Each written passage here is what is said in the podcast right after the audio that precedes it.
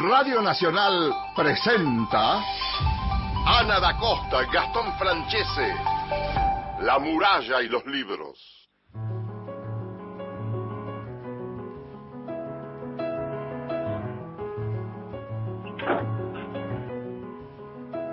Hola, ¿qué tal? ¿Cómo están? Muy buenos días. Bienvenidos como todos los sábados a esta hora La muralla y los libros, el programa de la Biblioteca Nacional. Mi nombre es Ana da Costa y como siempre, como cada sábado, hacemos La muralla con Gastón Franchete. ¿Cómo está Gastón? Buen día. Hola Ana, ¿qué tal? Muy pero muy buenos días. 7 de la mañana en punto, 22 grados en la ciudad de Buenos Aires. ¿Cómo van los Pumas? Estás hecho un especialista en rugby. van perdiendo, van perdiendo por 10, es un try y un penal, o sea que están cerca, pero vos sabés que hubo un hermoso mm, homenaje a Diego Maradona por parte de los All Blacks que dejaron una camiseta una camiseta de los de los All Blacks con el nombre de Diego Maradona. ¿Dónde están jugando? Creo que en Uruguay no estoy del todo seguro, pero debe ser Uruguay porque hay gente, eh, hay público en la en las tribunas, así que, y acá en Buenos Aires no se puede, por supuesto. Bueno, muchos fanáticos del rugby y este gesto que me decías de, de homenajear a Maradona. Sabes que quiero compartir con los oyentes un texto que escribió, se escribió mucho esta semana en, en todo el mundo acerca de la figura de Diego Armando Maradona, pero quiero compartir un, pequeño texto que escribió el periodista Fernando Gabriel Caniza, que creo que sintetiza un poco lo que sentimos todos. Dice, 500 tapas de diarios y revistas en el mundo dedicadas a él. Un artista sirio pinta su imagen en el edificio hecho ruinas por la guerra. Millones de mensajes en las redes sociales. Condolencias del Papa y de muchos presidentes del mundo, el presidente de Francia se detiene a escribirle una carta. Escenas de dolor en la India y Bangladesh, países en los que el fútbol no tiene popularidad. Hinchas de Boca y de River abrazados por el dolor. El universo se detiene ese miércoles 25 de noviembre. Diego es Dios y el pueblo. Me sumo con dos eh, apuntes por mi parte que tienen que ver. Una hermosa nota de Gabriela Cabezón Cámara en Anfibia, que se las recomiendo a todos. Lindísima, sí, sí. El homenaje de Víctor Hugo que hizo y, en ese relato a los ingleses y que en ese relato que, que hace Víctor Hugo en esta nueva parte Maradona asciende a los cielos, una belleza también. Una reversión, sí, divino, ambas cosas. Y después también lo de la Biblioteca Nacional, el homenaje de la Biblioteca Nacional en su página web que dice en este espacio habitualmente destinado a recordar escritores, músicos, cineastas, destacadas personas de la cultura nacional, hoy se ve excedido en su acostumbrada mirada ante la desaparición de Diego Armando Maradona y el soneto que publicó Juan Sasturain en Diario Página 12 cuando mm, el futbolista cumplía 40 años. Las palabras que escribió el escritor Carlos Bernatec, eh, que hace las necrológicas en, nuestra página web de la Biblioteca Nacional, eh, justamente él decía que nunca, nunca se, se había imaginado que tenía que escribir esta necrológica, ¿no? Tan fanático, eh, y lo hizo llorando. Así que nuestro, nuestra admiración eterna, ¿no? A Diego Armando Maradona eh, un gran futbolista, un ídolo popular que excede los límites del deporte, ¿no? Porque se ha transformado en una figura, en un ícono cultural y popular. A mí me gusta pensarlo más como un artista, en este caso con la pelota, pero eh, una persona entrañable. Realmente, realmente un artista. Bueno, un poco lo que dice Gabriela Cabezón Cámara en el, en el artículo que escribió para la revista Anfibia. Totalmente, totalmente. Y nada, y lo de la vida privada de Diego el mayor de mis respetos porque hay que ser Diego Maradona. Exactamente. Bueno, nuestro homenaje en el programa de hoy y comenzamos eh, con una entrevista que le hicimos esta semana a, Guillermo Sacomano, eh, que escribió tres libros en simultáneos en, esta época, ¿no? Así es. Em, interrumpido uno por otro, estaba escribiendo a citas con Lao, también eh, escribió Los días Trackle, y soy la peste. Una hermosa entrevista que yo les pido que por favor no se pierdan la parte donde abordamos el silencio, porque es de una belleza lo que, lo que estuvimos pensando entre los tres, ¿no? Que eso es lo lindo, convocar al escritor y a partir de su obra, que esa obra, ¿a dónde nos llevó? Nos llevó al silencio. A veces las preguntas y, ese tiempo para reflexionar acerca de la obra de un escritor lleva al escritor a revisar su propia escritura, ¿no? Después de, la entrevista yo le mandé un mensaje para agradecerle la entrevista y el tiempo y para contarle que se iba a emitir en el programa hoy y, nos mandó un mensaje eh, muy lindo justamente hablando de eso, ¿no? Que la entrevista lo había llevado a, a revisar y a rever su propia obra y a reflexionar acerca del silencio. Así que me parece interesante. Este escritor que mm, publicó, entre otros libros, Situación de Peligro, Bajo Bandera, Animales Domésticos, El Buen Dolor, El Pibe. Esta trilogía sobre la violencia compuesta por la lengua, la lengua del malón, El Amor Argentino y 77, ganó muchísimos premios, Guillermo Sacomano, eh, tuvo dos veces el premio Hammett, y bueno, y además, entre tantos otros premios, recibió el Conex de Platino como el mejor novelista del periodo 2008-2011. Podemos ver sus textos y eh, sus relatos traducidos a varios idiomas, pero además es colaborador de Página 12, donde ahí podemos ver muchas veces sus, sus notas. 11 65 84 0870 es nuestra línea de WhatsApp. Por con el contestador nos quieren dejar un mensaje, un texto, lo que ustedes quieran compartir con su voz al 0800 222 0870. Había llegado un mensaje hace unos minutos. Había llegado de David de Cañuelas que dice que estaba tomando mate. Eh, todos los sábados estoy levantado temprano para escuchar el programa. ¿eh? Excelente, bendiciones. David desde Cañuelas. Eh, Cañuelas que dice Cristian, nuestro productor, que hacen ricos salamines. Apenas escuchó Cañuelas empezó a pedir por favor salamines. salamines. bueno, hay que probarlos, tenemos que probarlos. vamos, vamos con Guillermo. Sí, vamos a compartir un fragmento, una parte de esta charla con Guillermo Sacomano en la muralla de los libros estamos en comunicación telefónica con Guillermo Sacomano. Vamos a hacer un breve repaso por tres obras que aparecen casi en simultáneo. Ahí hay un vínculo intenso entre la correspondencia, los diarios, pero también me gusta este vínculo entre la lectura, los diarios, esta correspondencia amorosa con Lao. Y hay una pregunta que me quedó latiendo, que es una pregunta que te formulas vos. ¿Qué leía en lo que leía? Me parece sumamente interesante porque tiene que ver con los procesos de lectura de uno como lector. Buena pregunta que no sé si tengo la respuesta acertada. Yo buscaba, tal vez sin tenerlo claramente, y creo que todo lector busca en un texto, no es solo la evasión, el entretenimiento, sino que también uno busca respuestas para los propios interrogantes. Al menos la literatura que a mí me interesa es una lectura en la cual yo intento encontrar respuestas. Afortunadamente en esta clase de literatura yo no encuentro respuestas, porque no es Coelho, sino que encuentro nuevos interrogantes, lo cual es todavía más interesante, porque te orienta en el sentido de preguntarte quién sos, quién sos en el mundo, qué hacer, cómo querés vivir, cómo querés amar, cómo querés crear, qué sé yo, cómo querés trabajar. Supongo que suena como muy, muy claro, como si yo la tuviera clara y no la tengo en absoluto claro. No sé si yo tenía la edad que creo que tenía cuando leía, iba a decir Pizarnik y mirá el fallido. ¿Por qué? Porque yo leía a Trackle en el mismo momento que leía a Pizarnik. Y hay un libro de Pizarnik, que no recuerdo cuál es, que tiene como epígrafe unos versos de Trackle. Es decir, que Trackle también le afectó a Pizarnik. Y a mí Pizarnik me afectaba. Digamos, había como dos vertientes poéticas en ese momento a mí que me atraían. Una era Hellman, una poesía más narrativa, una poesía, si querés, más afectada por la militancia, más política.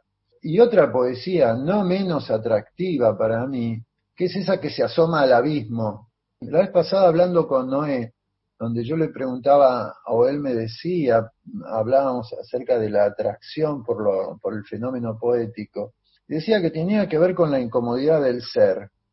Y yo creo que tiene que ver con la incomodidad del ser en el mundo, en la incomodidad del ser en términos de clase también. porque esta incomodidad del ser te lleva a pensar, yo tengo esta incomodidad en este momento, pero ¿cómo es la incomodidad del ser en alguien que vive hacinado en la 31?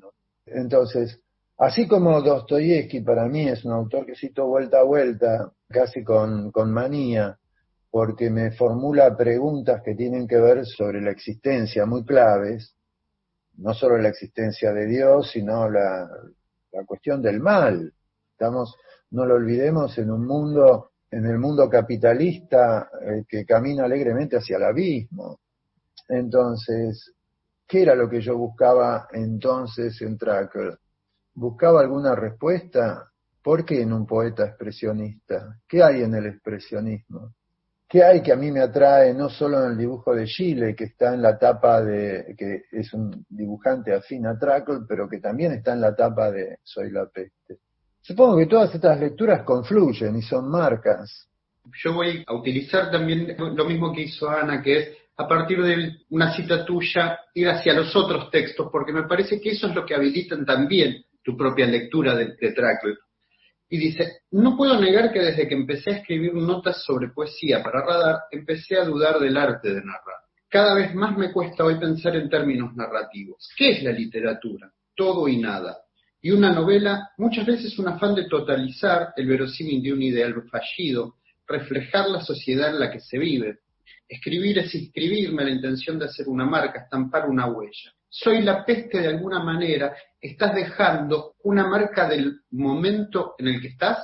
Eso por un lado. Y por otro lado también tiene que ver con mis búsquedas y mis lecturas poéticas, porque si bien la novela puede leerse como una diacronía, se dice ahora, pero yo no entiendo un carajo, todos los géneros, viste, cada vez más géneros, y al haber cada vez más géneros, nos perdemos la totalidad. Es como cuando vos vas a un médico, vas a un traumatólogo y está el traumatólogo del dedo meñique, el traumatólogo del anular y el traumatólogo del... Es decir, pero ahora, macho, y la mano y el cuerpo, con los géneros pasa lo mismo, está el gótico, el vicegótico, etcétera, etcétera, etcétera fenómeno, todo bien con los géneros y con las defensas de los derechos, de las minorías, bla, bla, bla. Pero llevado a la literatura, yo creo que con esta cuestión de los géneros contribuye a parcializar, sectorizar y dividir. Y yo creo que las obras son inapresables, especialmente en la literatura argentina tenemos algunos fenómenos como en la norteamericana. ¿En Moby Dick qué es? ¿Un tratado bíblico profético o es un manual de pesca de ballenas? El Facundo, ¿Qué es? ¿Una novela? ¿Un ensayo? ¿Un análisis sociológico? Nuestra literatura nace con este combate de... porque la cultura es un campo de combate y no puede no serlo la escritura. Entonces lo que a mí me preocupaba era más que eh, la convivencia de un helicóptero con un tranvía, me preocupaba que hubiera como una refriega en el sentido de refregar y de gresca, entre una lengua alta y una lengua baja, entre una lengua como normalizada, educada, y una plebeya con arrastre del lunfa.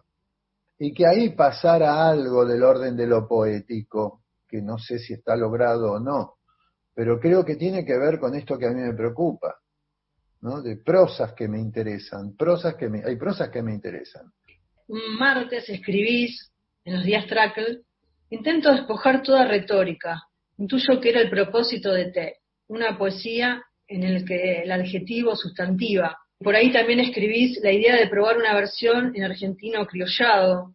Un jueves de insomnio decís, versiono más poemas.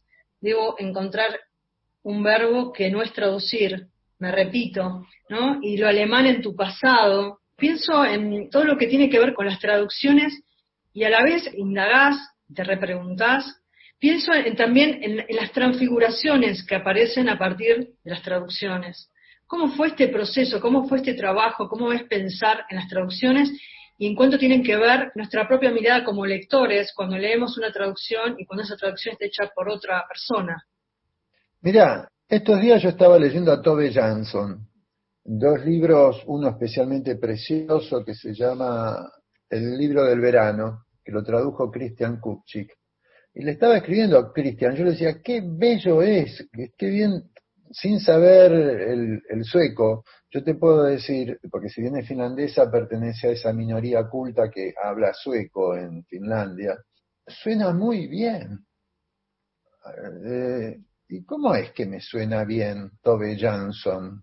Y me suena mucho mejor que las traducciones españolas de Askilsen, un escritor que a mí me interesa mucho, un noruego muy seco, muy austero, pero sin embargo en la traducción se agallega y ahí se pierde. En cambio en la traducción de Kupchik del, sueco hay otra cosa. Entonces, yo creo que esto tiene que ver, hay un filósofo que yo vengo leyendo desde hace tiempo, más allá de todas las marcas de, de Blanchot, de Derrida, que puede haber en el texto de la reconstrucción y bla, que es Wittgenstein. La preocupación de Wittgenstein por el lenguaje, por el lenguaje común. ¿Qué quiere decir el lenguaje común? ¿Qué se dice cuando se dice algo? Que es la misma pregunta de qué se lee en lo que se lee. Entonces, no quiere decir lo mismo la palabra árbol para ustedes dos que para mí. Y somos tres versiones del árbol. Esto no quiere decir que el árbol no exista. Entonces, este misterio de la lengua para mí se complica y a la vez se, se clarifica leyendo el Tractatus de Wittgenstein. Porque, ¿qué pasa cuando vos te trabas con Wittgenstein? Que es un lógico. Estás trabajando con un tipo que discute con Bertrand Russell eh, en, en, la universidad sobre los problemas del lenguaje. Y llega un momento donde dice, de lo que no se puede hablar hay que callar. El tipo que se mandó el Tractatus. Qué, qué curioso, escribe el Tractatus hace la primera guerra con el Tractatus en la mochila mientras lo va a ver a, lo, lo, busca a Trackle, que también está en la primera guerra. Tipos que escriben en la primera guerra, y si lo pensás en ese momento también está Ungaretti escribiendo en la primera guerra con su mochila, con algunos poemas. Pues decís, a ver, eh, ¿de qué estamos hablando? ¿Con quiénes nos estamos? Y pensemos en ese Ungaretti hasta dónde puede no tener que ver con Trackle, que esto se me pasó en el libro, creo. Entonces, la cuestión del lenguaje va por ahí. Yo creo que hay una relación entre poesía y filosofía en el nombrar de la poesía que a veces te ahorra en la lectura de un tratado, de un tractatus. Pero por otro lado, el tractatus, allí donde te frena, vos lo podés seguir leyendo como poesía y te funciona. Y te funciona, a mí me funciona al menos.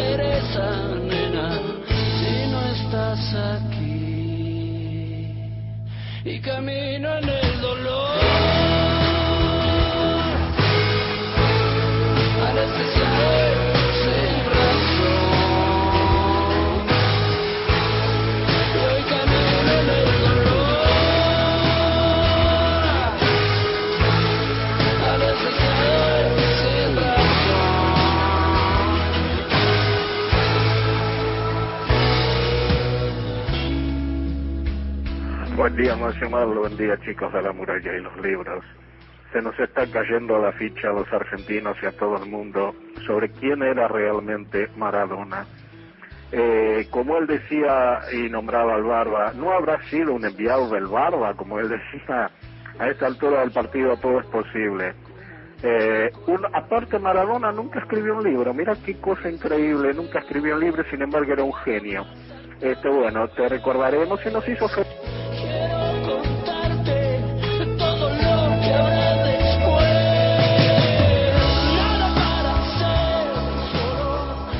De Río Negro. Eh, me gustaría que repitieran la editorial de Víctor Hugo cuando le hace la despedida a Diego, cuando habla de la estrella que tenemos que elegir para Diego. Por favor, la tendrían que repetir, porque es hermoso. Repetir nada más Radio Nacional, por favor. Y camino en el dolor. Ahí están los piojos.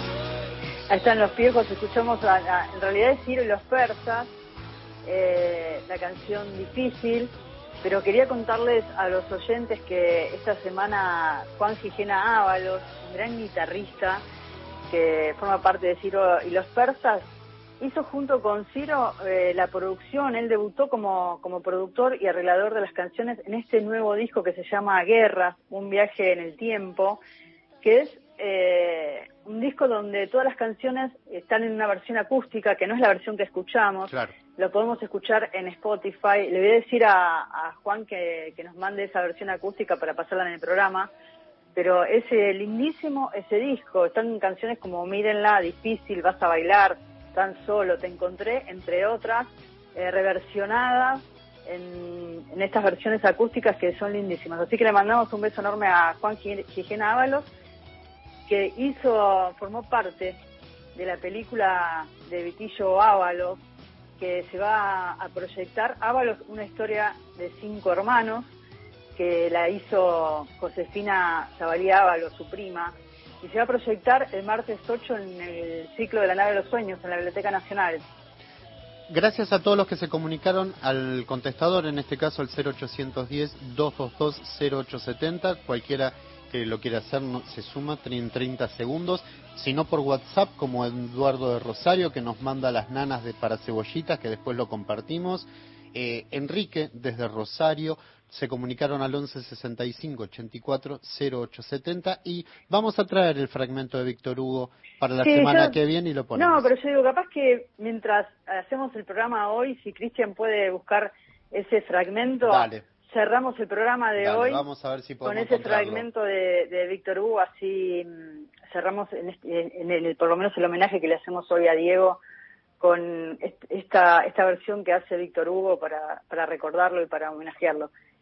¿Qué te parece si seguimos escuchando a Guillermo Sacomano? Me encanta esta idea de estas obras que son inapresables, ¿no? Cuando eh, se busca definir los géneros y después esta especie de guías literarias, las obras que nos llevan a otras obras, ¿no? que nos hacen como una especie de recorrido como lectores, que nos hacen marcar y anotar y buscar otros libros, y después esto que él decía, que somos tres versiones del árbol, ¿no? Estas, estos misterios de la lengua, qué lindo escucharlo y qué lindo pensar en cuántas versiones tenemos de la palabra árbol en cada uno de nosotros. Y ahora vamos al anverso del lenguaje, que es a su silencio.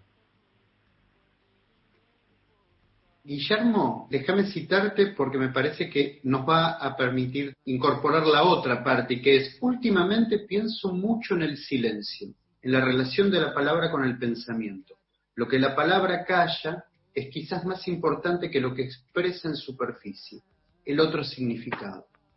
Y sin embargo no podemos dar cuenta de todo. No, ese es el gran dilema. La poesía trabaja con el silencio. El hecho ya de pasar de una línea a otra debajo, la manera de espacializar el texto, si van o no mayúsculas, si van o no barritas, las barritas que la han usado tanto, se las saquearon a Hellman, pobre. Y yo te diría que los poetas que a mí más me interesan son ciertos poetas que trabajan con el silencio. Uno es el americano Mark Strand, pero antes estaba Ungaretti. Incluso en, el, en los días tracker decís, hablas de esta idea de como un chico que desarmó un juguete para ver cómo funcionaba y ahora nadie sabe cómo ensamblar cada pieza. Haces referencia al silencio y decís que te hace escuchar el silencio, un silencio cotidiano, ¿no? Con esto me suma un poco lo que te preguntaba Gastón. Bueno, el silencio lo ha determinado también mi relación con Gessel. De los 30 años casi que llevo en Gessel, excepto los últimos 7, 8, los he vivido siempre frente al mar. Vos te despertás y el mar está ahí en combustión. Lo mirás y cambió de color. Te das vuelta, volvés a mirarlo, cambió de tono. Y además tenés por momentos el rugido y las sudestadas todo el tiempo. Los últimos ocho años en el bosque. Y me encuentro con Alan, de casualidad nos encontramos en un vuelo, me dice Alan, que también tuvo una infancia en Gessel. Dice, ¿dónde estás viviendo ahora? Le digo, en el bosque. Uh, ¿cómo te va a cambiar? Y sí, me cambió. El vivir en el bosque te cambia, te impone un silencio que no tenés con el mar. Podés escuchar a veces de noche el mar, pero te acostumbras al silencio. El despertar con los sonidos del bosque, los pajaritos, etcétera. Igual tenés, cuando viene la tormenta, el bosque cruje y parece que se te van a caer los pinos encima, pero en la relación con la naturaleza a mí me ha cambiado en los últimos 30 años. Yo creo que esto fue un proceso paulatino en mí. Provenir de distintas escrituras a la relación con la naturaleza te cambia, te cambia. Y eso que yo soy un escritor urbano, Soy la peste es una novela urbana, pero me parece que los días Tracker ya ahí no, hay como otro paisaje y que te marca el silencio, te lo marca.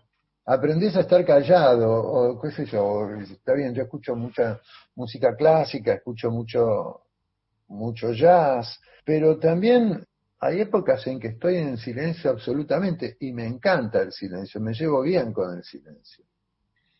Hay otro tema que también nos hace pensar, que está relacionado con el tema del silencio, tiene que ver con lo religioso, con Dios. Esta ciudad, dice, la ciudad arde, en Soy la peste, Dios no existe y todo está permitido. Es un, personaje que va caminando por esta tierra arrasada, este chico de 16 años. Pienso que también uno puede leer también desde en la búsqueda de un Dios, pero acá aparece con estos predicadores apocalípticos.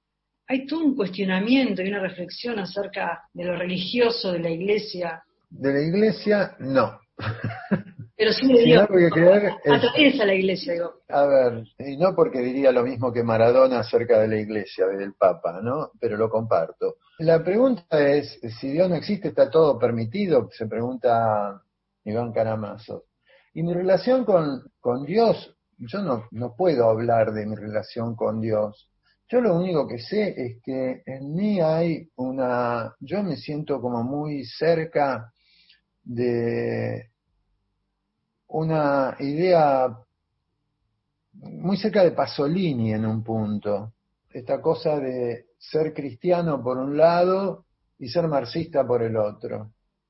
Esto a mí me, creo que me define, es lo que me define, ¿no?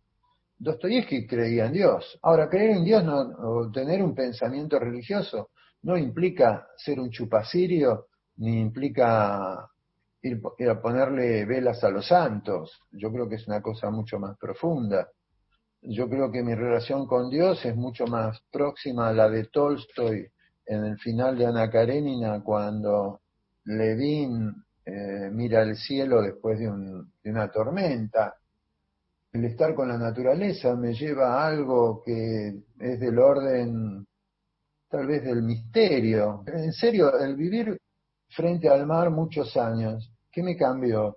Que tomás noción de, la pequeñísima dimensión que tiene tu humanidad frente al infinito. En lo urbano en cambio te abruma toda la mole de cemento, el, hormiguero. Pero ¿qué pasa cuando te encontrás solo ante las fuerzas de la naturaleza? Es cierto, podés creer, podés ser darwiniano, pero me cuesta explicarlo. Esto es, ¿crees o no crees? Y no está mal eh, que no creas. Guillermo, déjame, déjame introducir a alguien que también nos puede ayudar a comprender esto y que vos citas que es Meister Eckhart y que, que tiene que ver con esto del misticismo. Hay un punto que es un encuentro y que está fuera de la palabra. Aparece el silencio de nuevo. Y que tiene que ver con lo místico. Tiene que ver con San Juan de la Cruz, ni más ni menos. La búsqueda de luz en la noche oscura del alma. No es otra cosa. La vez pasada hablando con Feynman, mis amigos filósofos son Gruner y Feynman. Hablando con Feynman, me comentaba que él había hecho una tesis de graduación o había preparado una monografía importante sobre Meister Eckhart. Si vos lo pensás ahora, desde el Feynman de ahora, llama mucho la atención, pero tarde o temprano todos pasan por Meister Eckhart. No está ni mal ni bien. No creo en el bien y el mal en esos términos tampoco tan antagónicos, en esa polarización. Me cuesta explicarlo, no tengo palabras para explicarlo eso. Ante, eso, tiene razón Gastón, entra el silencio y tu relación con el silencio. En el último tiempo, un músico que escuché muchísimo fue Arvo Par, un estonio, que es, tal vez uno de los padres del minimalismo, es el que le enseñó todo, desde donde sacó todo Philip Glass. O cuando escuchás las partitas de Bach una y otra vez, una y otra vez en distintas versiones. Hay una relación con el silencio ahí. Hay algo que me interesa en la música sacra también. Me parece que este tema, al mismo tiempo que me atrae, me supera, ¿no? No tengo, corro el riesgo de guitarrear. Creo que eh, de verdad ahí hay algo que tiene que ver con con Wittgenstein, con esa cosa del lenguaje, ¿a dónde te lleva el lenguaje? Te lleva al silencio. Qué lindo. Aprendés del silencio, aprendés del silencio. ¿Qué es la música sino el arte de combinar los silencios? Vamos a cerrar con esta idea del silencio y si te dan ganas de leer algo de las tres obras que estuvimos repasando brevemente, y quiero tomar esta frase que también decir que lo indecible de la poesía que solo la poesía puede decir, ¿no? En este juego de palabras, también con el silencio y con lo que decimos. Si te parece, Guillermo, cerrar en esta mañana la entrevista con, algún fragmento de un texto que quieras leer tuyo de alguna de estas tres obras que conversamos. Mira, acá encontré un fragmento de mis citas con Lao que tal vez tiene Tal vez resuena con algo de esto que estábamos hablando. Las primeras lluvias de otoño no son tanto intempestivas como resultado de una espera larga. Unos días grises y lentos las preceden. Es el caso de la lluvia esporádica de este miércoles de marzo. Las gotas chasquean en las tacuaras y un pájaro trina suave en alguna parte. Estuvo leyendo el buen Fu y pensando en ella. Encerrado lo inmenso en un mínimo pliego de seda, escribió Lu Ji, militar que en sus retiros se dedicaba a la reflexión poética. Provocando diluvios en un pequeño corazón, anotó en su Wen Fu el primer tratado de crítica literaria china a finales del siglo III, lo que plantea un modo de capturar lo grande en lo pequeño. Para Lu Ji, lo literario tiene una existencia previa en la naturaleza. De la no existencia surge la existencia y llama a la puerta del silencio para que responda al sonido. De esto habla la cita que él le transcribe mientras una brisa tenue estremece las hojas delicadas de las tacuaras. Hace rato que contempla la brisa, su efecto. Se pregunta cómo reflejar la brisa, que es invisible, en palabras. Por su efecto se responde, por su efecto. Del mismo modo ella, en su ausencia, se proyecta en esta mano los dedos que sujetan la virome que escribe su nombre mientras la tacuara tiembla bajo la lluviecita. Gracias, Guillermo. Un placer enorme conversar con vos. Yo les agradezco a ustedes que me hayan impuesto el silencio. Un abrazo, muchachos. Gracias. Gracias. Un placer enorme. La muralla y los libros. Con Ana da Costa y Gastón Francese. Créditos PYME tarjeta alimentar, precios cuidados, ATP, renegociación de la deuda, Argentina ACE, IFE, tasa cero, Procrear, 12 hospitales modulares, lanzamientos a OCOM 1B. Programa Casa Común. Potenciar trabajo. Conectar. Fortalecimiento de la seguridad. Medicamentos gratis. Obras en todo el país. Pensar en el otro. Ser responsables. Entender que el odio no funciona. Que dividirnos no sirve. Y que podemos trabajar juntos para enfrentar los problemas. Pensemos en lo que pudimos hacer unidos. El destino que nos toca es el que podemos construir. Reconstrucción Argentina. Argentina Presidencia. La radio pública tiene carácter. Está Pablo Milanes, por favor, respeto. Bueno, Pablo, te amo. Queremos no, mi hermano, te quiero mucho. La clave, Fena de la Mayora. Muchas gracias, mi hermano. Te abrazo, mi amor, por siempre para ti. Qué sorpresa que te dimos, Pablo, ¿eh? Dios mío, lo que menos yo esperaba en la vida. Sábados, desde las 17. Vito dice que yo le salvé la vida. ¿Cuántas veces no ha salvado él el ánimo y la tristeza que a veces he sentido yo? Por Nacional, la radio pública. Ahora, Nacional, en todo el país. 7 de la mañana, 36 minutos. Mi historia como electricista comienza eh, alrededor del, del, año 86, 87. Siempre vivía al día. A mi trabajo como electricista 10 horas le dedicaba. Ahora que tengo tiempo para aprovecharlo, tengo planes, tengo ideas. Después de una vida de electricista, ahora disfruto y eso me da tranquilidad. La tranquilidad de tener medicamentos gratis. Como Hugo, de provincia de Buenos Aires, más de 2 millones de personas afiliadas acceden a sus medicamentos gratis y gracias a la nueva modalidad de receta electrónica pueden hacerlo de forma simple y rápida.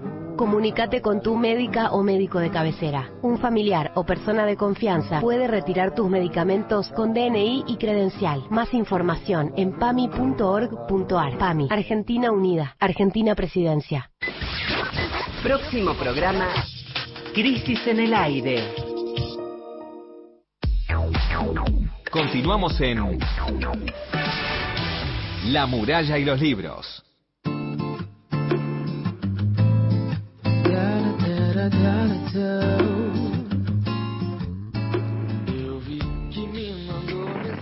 Buenos días para todos. Se habla Edu Biaggi desde Acayuso. En una semana muy especial les eh, envío una frase para compartir.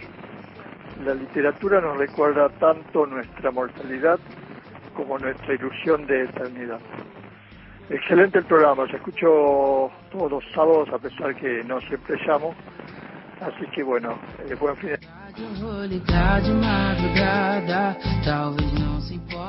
Gracias por ese mensaje tan lindo y por participar y sabemos que están ahí. Eh, me gusta esta idea de pensar en los oyentes que participan cuando tienen ganas y también se llaman al silencio, ¿no? Y escuchan el programa en otros momentos, otros sábados. Y también te corrigen, como me pasó a mí con Matías, que Sí. me escribe y me dice, están jugando en Newcastle, Australia, los Pumas Ah, están perdiendo Están 31 a perdiendo. 0, pero bueno, eh, corrijo, me 80 corrijo, ¿eh? minutos. gracias. ¿Cuándo, ¿cuándo termina? 80, ¿Cuánto 80 horas con- ter- termina con cuando sale la pelota. Ya Ah, termina. bueno. Oh, falta poquito. Bueno, ahora vamos a ver el, el resultado final. Sabés que hay dos cosas que quiero mm, destacar y que aprovechen los oyentes este fin de semana porque es el cierre del festivalón. El festivalón que están los contenidos de todas las charlas que han pasado en estas semanas, en este mes de noviembre, en el canal de YouTube de la Biblioteca Nacional, que tiene lugar los viernes, sábados y domingos. Participan espacios, ferias y festivales, entre ellos el Encuentro Internacional de Literatura Fantástica, Córdoba Mata, Rosario Negra, Festival Azabache, tantos eh, espacios culturales y festivales de todo el país que nuclea este festivalón. Y el cronograma de este fin de semana hay muchísimas mesas. La nombrábamos recién a Gabriela Cabezón Cámara, que hizo un texto lindísimo hablando sobre Maradona con esta idea de artista. Bueno, ella va a estar en una mesa eh, del festivalón mañana, domingo, a las 20 horas, escribir en un mundo en llamas, ju- junto con Cristian Molina y Eugenia Ar- Arpezala, pero va a haber una mesa de cierre. Hay hoy desde las eh, 4 de la tarde hasta las 21 horas hay diferentes mesas, muchos panelistas de todo el país, del mundo. Así que, mira, a las 18 estaba Magia para Lectores, Magia para Escritores, y ahí va a estar Victoria Bayona y Kelly Link. Así que si quieren repasar este cronograma, entren al, a la página web de la Biblioteca Nacional y todas las charlas van a estar en el canal de YouTube de la biblioteca, que te cuento una noticia, una gran noticia. A ver. Llegamos a los 20.000 suscriptores. Ah, qué lindo, qué buena noticia que me das. En los primeros días de marzo estábamos en 9.000 y, y hace unas horas cumplimos los 20.000 suscriptores. Me gusta esta idea de pensar a los suscriptores como, lectores, porque cada una de estas mesas o charlas o contenidos que se suben al canal de YouTube, eh, muchos eh, lectores que ingresan se suscriben, ¿no? Se suscriben con esta idea de recibir las novedades, es decir, que hay una especie de fidelidad ahí. Así que me gusta pensarlo como con la idea de lectores a cada uno de estos suscriptores en el canal de YouTube. Y también me gusta pensar en esta otra idea, que es en momentos donde la biblioteca se vio forzada del cierre y de alguna manera lleva sus contenidos a, a la casa de la gente. Pienso en esa imagen en marzo, ¿te acordás? De la Biblioteca Nacional, ese edificio enorme creado por Clorindo Testa y que marca una época del brutalismo, que muchos arquitectos eh, hablan de él, muchos eh, estudiantes de Bellas Artes lo dibujan, y por dentro vacío. ¿Y de qué manera nos reinventamos eh, con los contenidos para poder seguir eh, ofreciéndole a, a, nuestros, a nuestros lectores, a quienes vienen a diario a la Biblioteca Nacional, que lo puedan seguir haciendo a través tanto de la página web como del canal de YouTube? Así que me parece esta idea interesante ¿no? de, de los lectores. ¿Tenés alguna noticia más para contarnos, para compartir? Sí, esta última noticia que tiene que ver con el Festival de Cine Internacional de Cine de Mar del Plata, no se lo pierdan porque eh, termina este fin de semana, uh -huh. es de manera virtual, hay películas que uno puede ver de manera gratuita y quiero eh, mencionar tres películas que están relacionadas con la literatura. Edición ilimitada, la escritura, donde cuatro escritores, es el caso de Edgardo Kosarinsky, Virginia Cosín, que vamos a conversar con ella la próxima semana, Romina Paula y Santiago Loza hacen una ficción donde tiene que ver con la literatura y el cine. Son cuatro capítulos, no se pierdan, es ayer la vi, me encantó, me encantó. Después vamos a hablar con Virginia sobre, sobre su capítulo la semana que viene. Y después está El País de las Últimas Cosas, que está basada en la última no, en una novela de, de Paul Oster, y la película está producida por Alejandro Chomsky, que es un director de cine argentino, y Paul Oster. Ajá. Eh, hay una, unas imágenes en blanco y negro, apocalípticas, eh, muy interesante también como documental. Y después, por último, les recomiendo, yo ya la había visto, pero la vuelven a, forma parte de, de un homenaje que le hacen a Manuel Antín en esta edición del festival, tiene que ver con estas cartas iluminadas, este vínculo entre Cortázar y Manuel Antín, que uno quería ser director de cine, Manuel Antín quería ser escritor, y, la, y el documental está atravesado por la obra de ambos. Así que es muy interesante Cartas Iluminadas, estas películas para ver en el Festival Internacional de Cine de Mar del Plata, edición 35. Bárbaro, buenísimo. Vamos entonces, ¿te parece, Ana? Escuchamos un poquito de música y después venimos con poesía.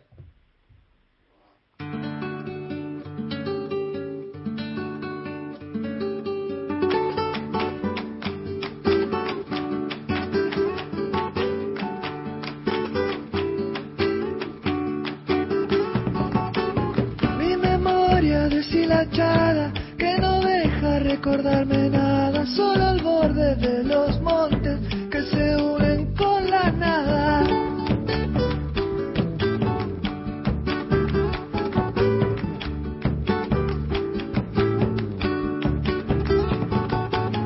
Se reparten los naranjos en el verde de la sierra y se juntan las paisanas entre el campo de mis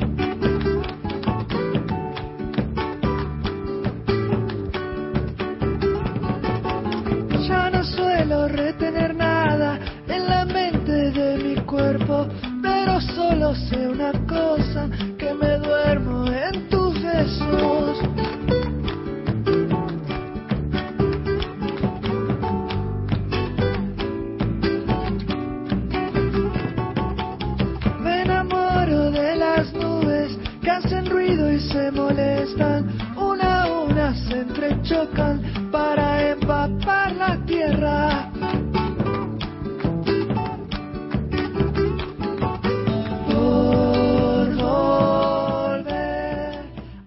Ahí estamos escuchando a quién, Ana. Contanos.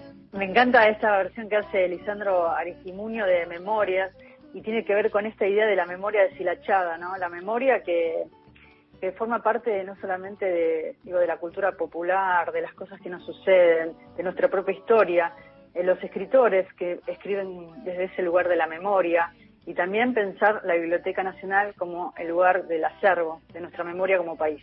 Buenos días, Ana y Gastón. Inquietante la entrevista. Abrió silencios para explorar. Un gran abrazo desde Rosario, pero no tenemos el nombre. Gracias por lo que nos decís. Vamos con Gracias. poesía. Ana, ¿te Vamos parece? con poesía.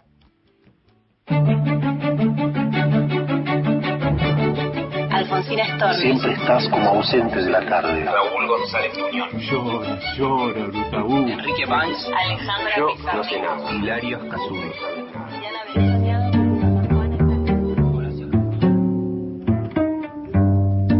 Hola, ¿cómo están? Me llamo Fabiana Zucato y hoy me gustaría compartir con ustedes unas poesías que escribí en los tiempos de cuarentena. Yo soy formoseña y hace seis años que vivo en Dubái. Soy traductora de inglés, pero hace un tiempo ya que ejerzo de azafata. Fue justamente gracias a este trabajo, a esta profesión de tripulante de cabina, que nació mi primer libro. Este libro se llama A usted navegante y fue publicado por la hermosa editorial nudista, una editorial independiente de Río Tercero, en Córdoba. Este libro está escrito en forma de cartas a pasajeros y en él intento desromantizar un poco la profesión y manifestar la soledad y la acidez que a veces se pueden vivir a tantos metros de altura. Y como hace tanto tiempo también estoy encerrada en casa, sin tener vuelos, sin viajar a otros lugares y viviendo otro tipo de soledades, fue que escribí estas poesías que voy a leerles a ustedes hoy. Muchas gracias por escuchar.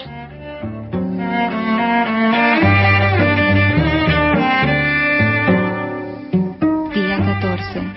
Hoy metí los dedos en la tierra donde se me murió otra planta. La tierra siempre se seca más rápido en esa esquina donde no llega el susurro de los pasillos. Aquellas voces vacías que dicen, delivery, ¿usted pidió pollo? ¿Tiene ropa que le sobre? ¿Vendo barbijos? ¿Tiene?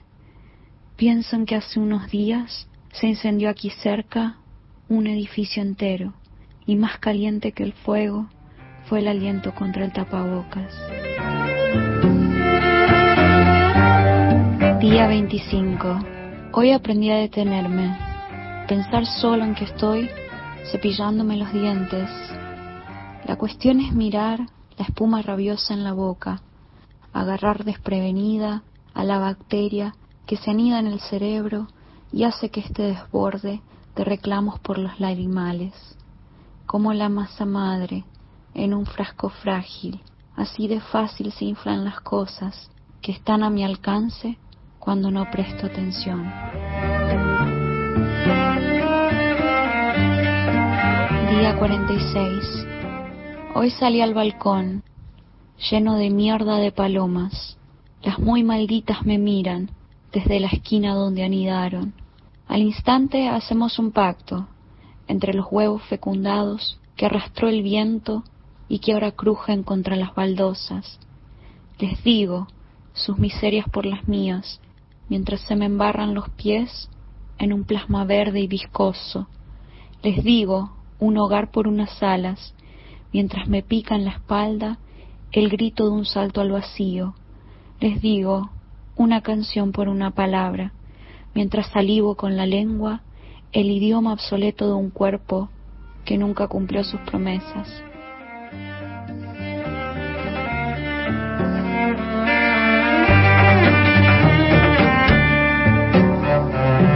Día 72. Hoy recibí tu llamada. No te vi la cara.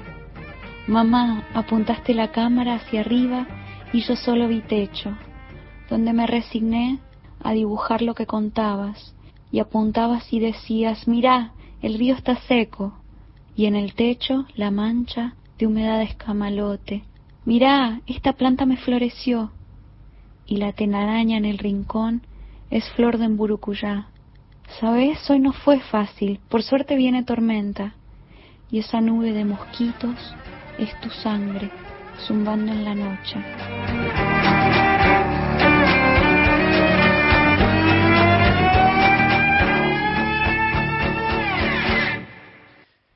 Ahí está Fabiana Zucato, de Formosa, desde Dubái a la muralla y los libros. Qué lindo, me encantó, me encantó. Eh, me gusta este recorrido ¿no? literario y de viajes y de ciudades que hacemos a través de la poesía. Y mm, te cuento que nos quedó pendiente eh, contarte sobre el ciclo de La nave de los sueños. Decime. Que se proyecta todos los martes a las 19 horas en el canal de YouTube de la Biblioteca Nacional. Y te voy a repasar brevemente la programación de diciembre. Decime. El próximo martes se va a proyectar Cemento. Está dedicado en, en esta celebración por los 25 años de, de La nave de los sueños al documental, a los documentales cuyo hilo conductor es la música. Así que vamos a, a, recordar algunas funciones históricas que tuvieron lugar en, en la Biblioteca Nacional durante todos estos años.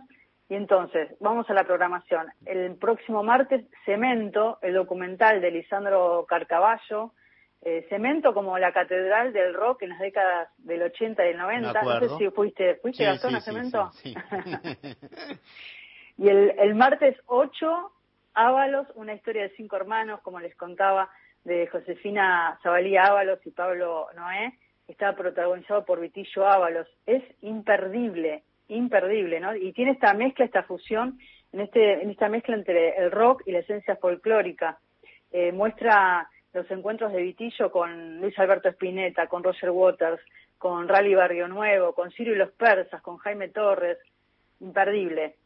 Y el martes 15, Héroes del 88, de Luis Iquitoshi Díaz, y después se va a cerrar el 22 de diciembre con Sola en Purmamarca, de Carolina Zarzoso Paolini, que es un documental que rescata la figura de Barbarita Cruz, eh, una purmamarqueña de 92 años que mm, fue declarada Tesoro Humano Vivo por la UNESCO, maestra, ollera, pintora, escritora y coplera. Qué lindo. Buen día, amigos de la muralla. Un sueño es entorno. Cada sábado los escucho y soy de los nuevos suscriptores de la Biblioteca Nacional. ¿eh? Bendita, Qué bueno. bendita virtualidad que nos acerca. Viste que era lindo el mensaje. Bellos libros, sacomanos y sus entrevistados imperdibles. Bueno, nada.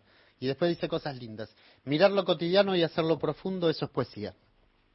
Eh, recuerden que todos los programas de La Muralla y los Libros están en, la web de Radio Nacional y también están, eh, si ustedes quieren escucharlo en otro soporte, en Spotify.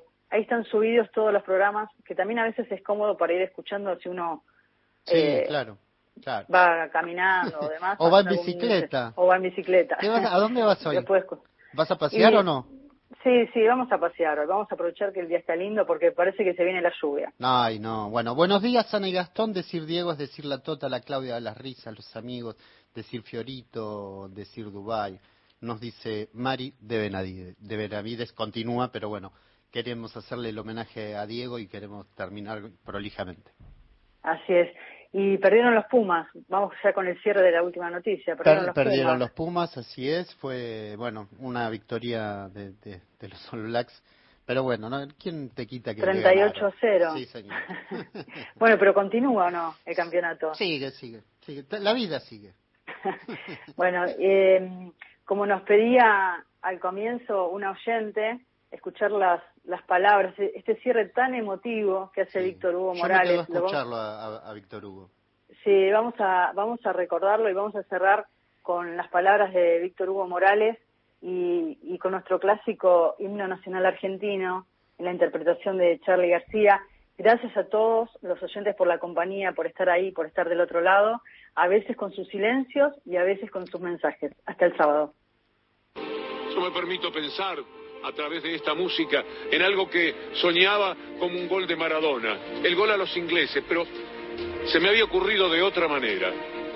Se me había ocurrido que decir, por ejemplo, lleva la pelota Maradona, avanza Maradona, escapa un inglés, escapa otro inglés, ahí va el genio del fútbol mundial. Pero de pronto pasaba algo. De pronto Diego no iba hacia el arco de los ingleses. De pronto Diego empezaba a levantarse. Se iba dos metros, cinco metros por arriba del césped. Y Diego de pronto trepaba en el aire, la tribuna empezaba a mirar hacia arriba. Y yo no sabía qué hacer con el relato. ¿Qué iba a decir? Que parecía un ET que en vez de una bicicleta llevaba una pelota de fútbol atada al empeine. Y seguía, era una aureola dorada la que lo iba envolviendo. Y se metía en el cielo. Y de pronto, el gol era que Diego se convertía en una estrella. Elijamos una estrella esta noche. Que sea Diego. Que sea Diego para siempre. Y despidámoslo no con la emoción que nos parte el corazón. Recordémoslo tan vivo como su canto, como su baile y como su juego y como su osadía. Recordémoslo de esta manera. yo sé que me espera la consagración. De taco a la gloria. El instinto del jugador venía una pelota y había que resolver allí vestido de traje y todo. Y se permitió esa bellísima jugada para devolver la pelota a la cancha. Diego entra en la gloria, entra en la posteridad. Diego es leyenda, Diego es mito. Diego es el amigo que se nos va y que costará llenar su lugar. Porque no bastará que aparezca un gran jugador de fútbol, que los hay. Será necesario que pueda tener esa personalidad de Diego, completarse en su lucha y en sus sueños, en su pelea y en su entrega. Por eso estamos despidiendo a alguien que fue único. Lo acompaña la gloria como respuesta a tanta búsqueda, a tanta pelea, a tanta lucha. Se va el sol, llega la noche, y sin embargo nosotros estaremos siempre habitados por ese resplandor que queda al lado de la tumba de Diego Armando Maradona. Siempre será un sol que ilumine el fútbol, que ilumine nuestras charlas, que ilumine nuestros asados, que ilumine nuestro amor por ese juego que él cultivó como ninguno. Adiós Diego. Adiós te dice el país. Y me permito por primera vez ese tuteo. Ahora salgo del usted que nos unió siempre para decirte, sos el más grande de todos, Diego. Sos incomparable, sos para siempre, sos el amor que sentimos por el fútbol hecho persona. Por eso, como vos mismo dijiste, vos te quedás acá. Hasta siempre, Diego.